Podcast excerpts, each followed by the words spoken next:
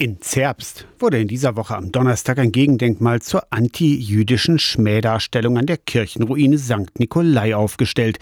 Der massive Granitsockel von 60 mal 60 Zentimeter trägt eine Bronzehaube mit Namen. Insgesamt ist das Denkmal 1,25 Meter hoch. Seine Form ähnelt dem Lesepult in einer Synagoge. Es stellt sich dem Betrachter der Schmähplastik sozusagen in den Weg. Für die evangelische Kirchengemeinde gab es keine Alternative zu einem Gegendenkmal. Deshalb hatte die Gemeinde einen Künstlerwettbewerb ausgeschrieben und sich für den Entwurf des aus Dessau stammenden, aber in baden-württembergischen Wernau lebenden Künstlers Hans-Joachim Prager entschieden.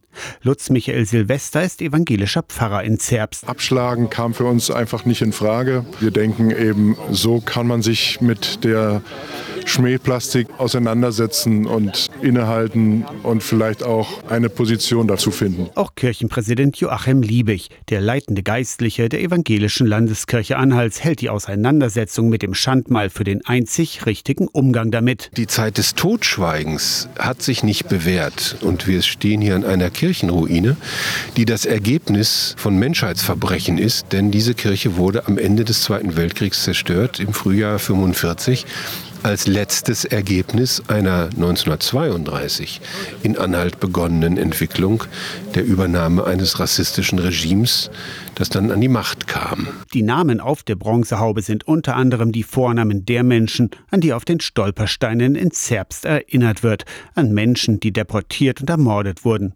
Das Denkmal ist gelungen findet Liebig. In seiner ruhigen und dennoch sehr würdigen Art eine gute Entsprechung, eine Art Stolperstein in Dreidimensionalität zu haben, um sie ihm nicht totzuschweigen und zum anderen dem auch wirklich einen echten Kontrapunkt entgegenzusetzen. Aus der Kirchenredaktion Torsten Kessler.